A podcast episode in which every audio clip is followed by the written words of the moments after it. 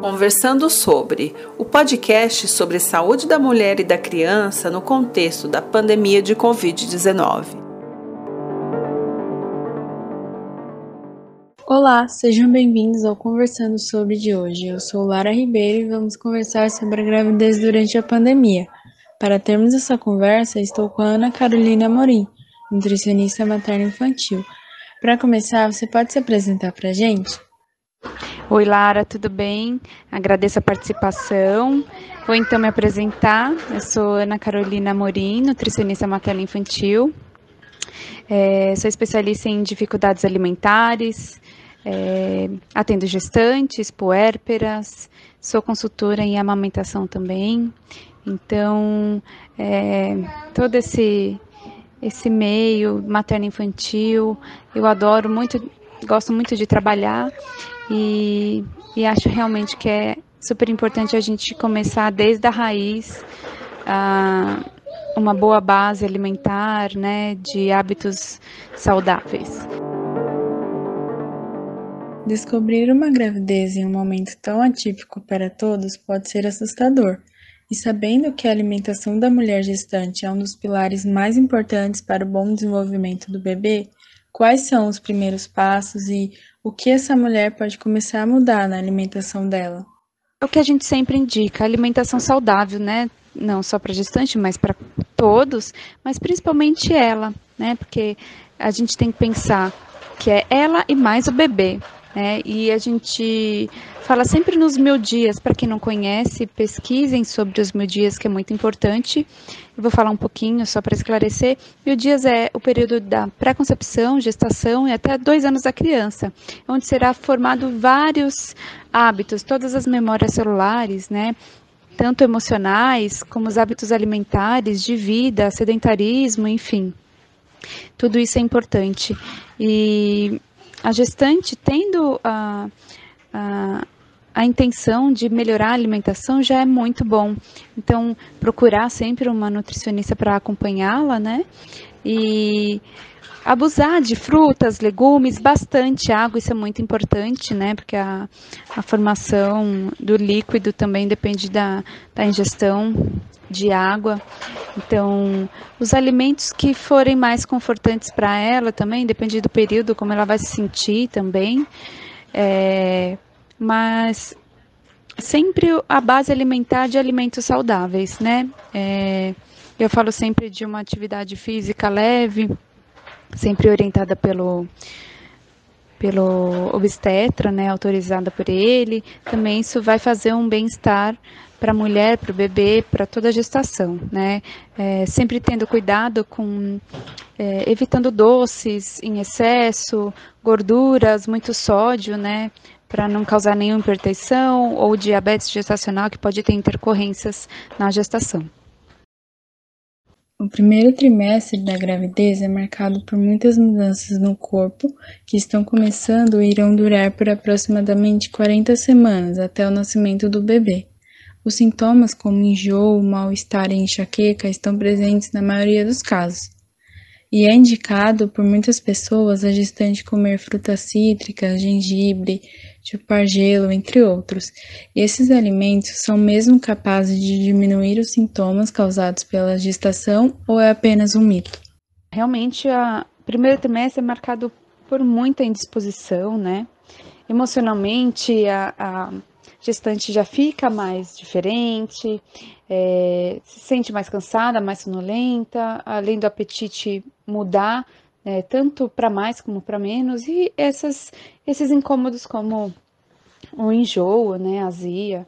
E a dica que eu dou para isso é consumir alimentos frescos, bem higienizados, isso por toda a gestação, né? É, sempre com hipoclorito, todas as hortaliças, tudo que for consumir cru.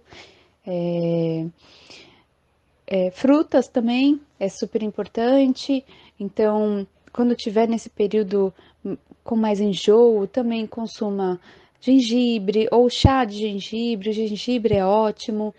Pela manhã pode consumir uma bolacha de água e sal antes de começar a comer. Então, meia hora antes de comer, consuma uma ou duas bolachinhas de água e sal.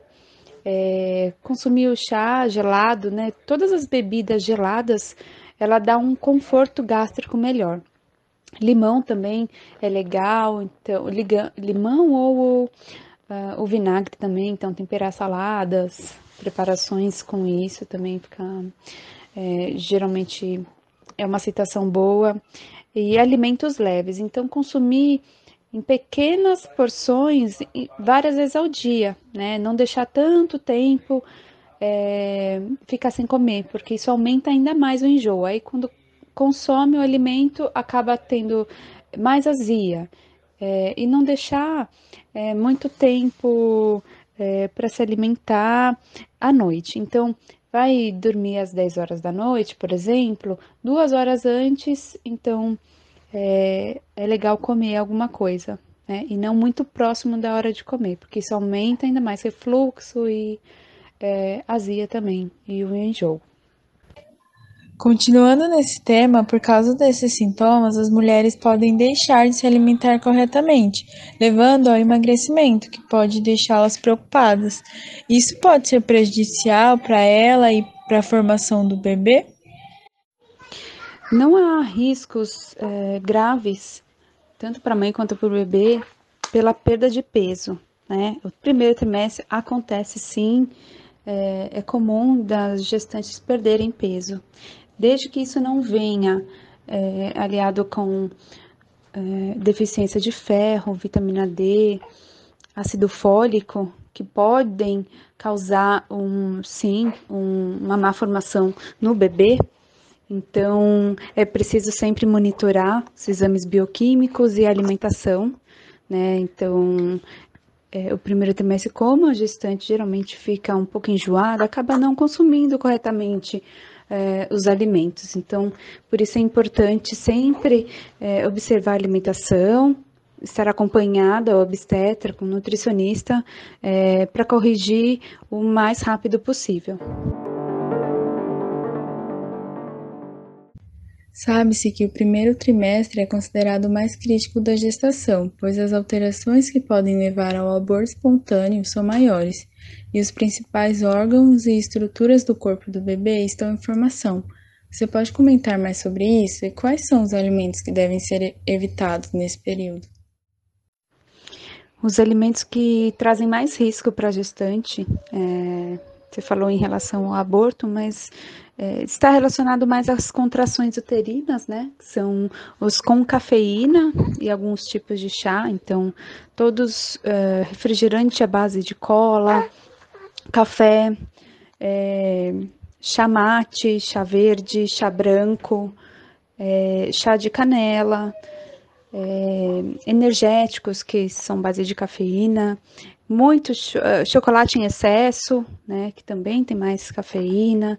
Então, isso tem que tomar cuidado com os excessos, é, no máximo uma ou duas xícaras de café por dia, e o restante evitar ao máximo, né?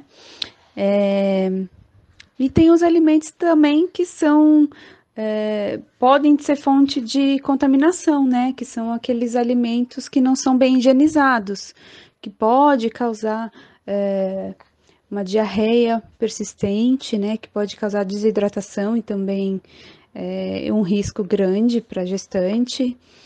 É, então, sempre se lembrar de, de quando for comer fora, é, saber o lugar, confiar no lugar, né? É, se possível, ver se tem uma nutricionista fazendo a, a supervisão nesse local, que aí garante a, a higienização correta dos alimentos, evitando assim a contaminação. Né? É, eu aproveito agora para falar também que tem um, um, grande mito sobre o peixe cru é, que poderia causar a toxoplasmose, tá? Ela não, o peixe cru em si ele não não transmite nenhuma doença, é, então é a mesma base dos outros alimentos crus, né? Então, é, alface, tomate, é, frutas, então sempre bem higienizados. Então, por exemplo, se esse peixe foi feito em um, um local sujo, então ele, não só ele, mas como todos os alimentos que foram feitos naquele local, pode ser fonte de contaminação.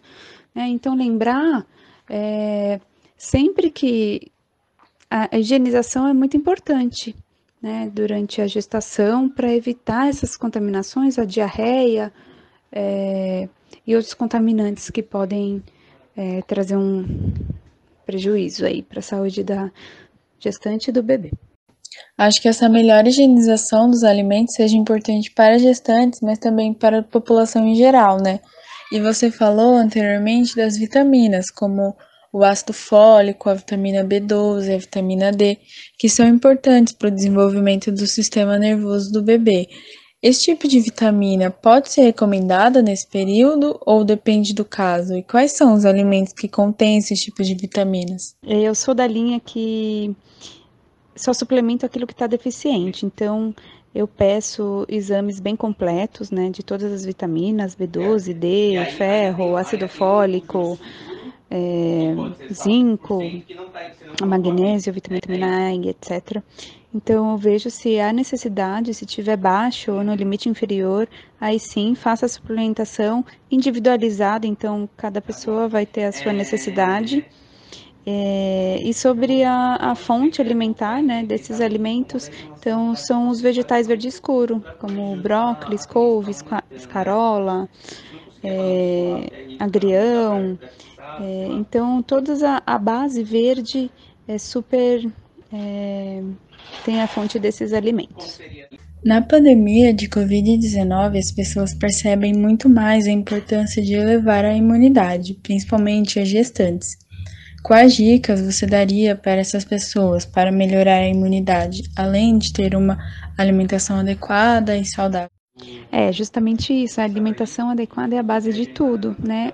Além do nosso mental, o nosso físico também, que é muito importante. Então, eu acho que é esse, essa, esse triângulo, né? Alimentação, emocional e físico, tem que estar bem alinhados, né? Se um fica ruim, o outro também sobrecarrega. Então, é, a gente tem que pensar.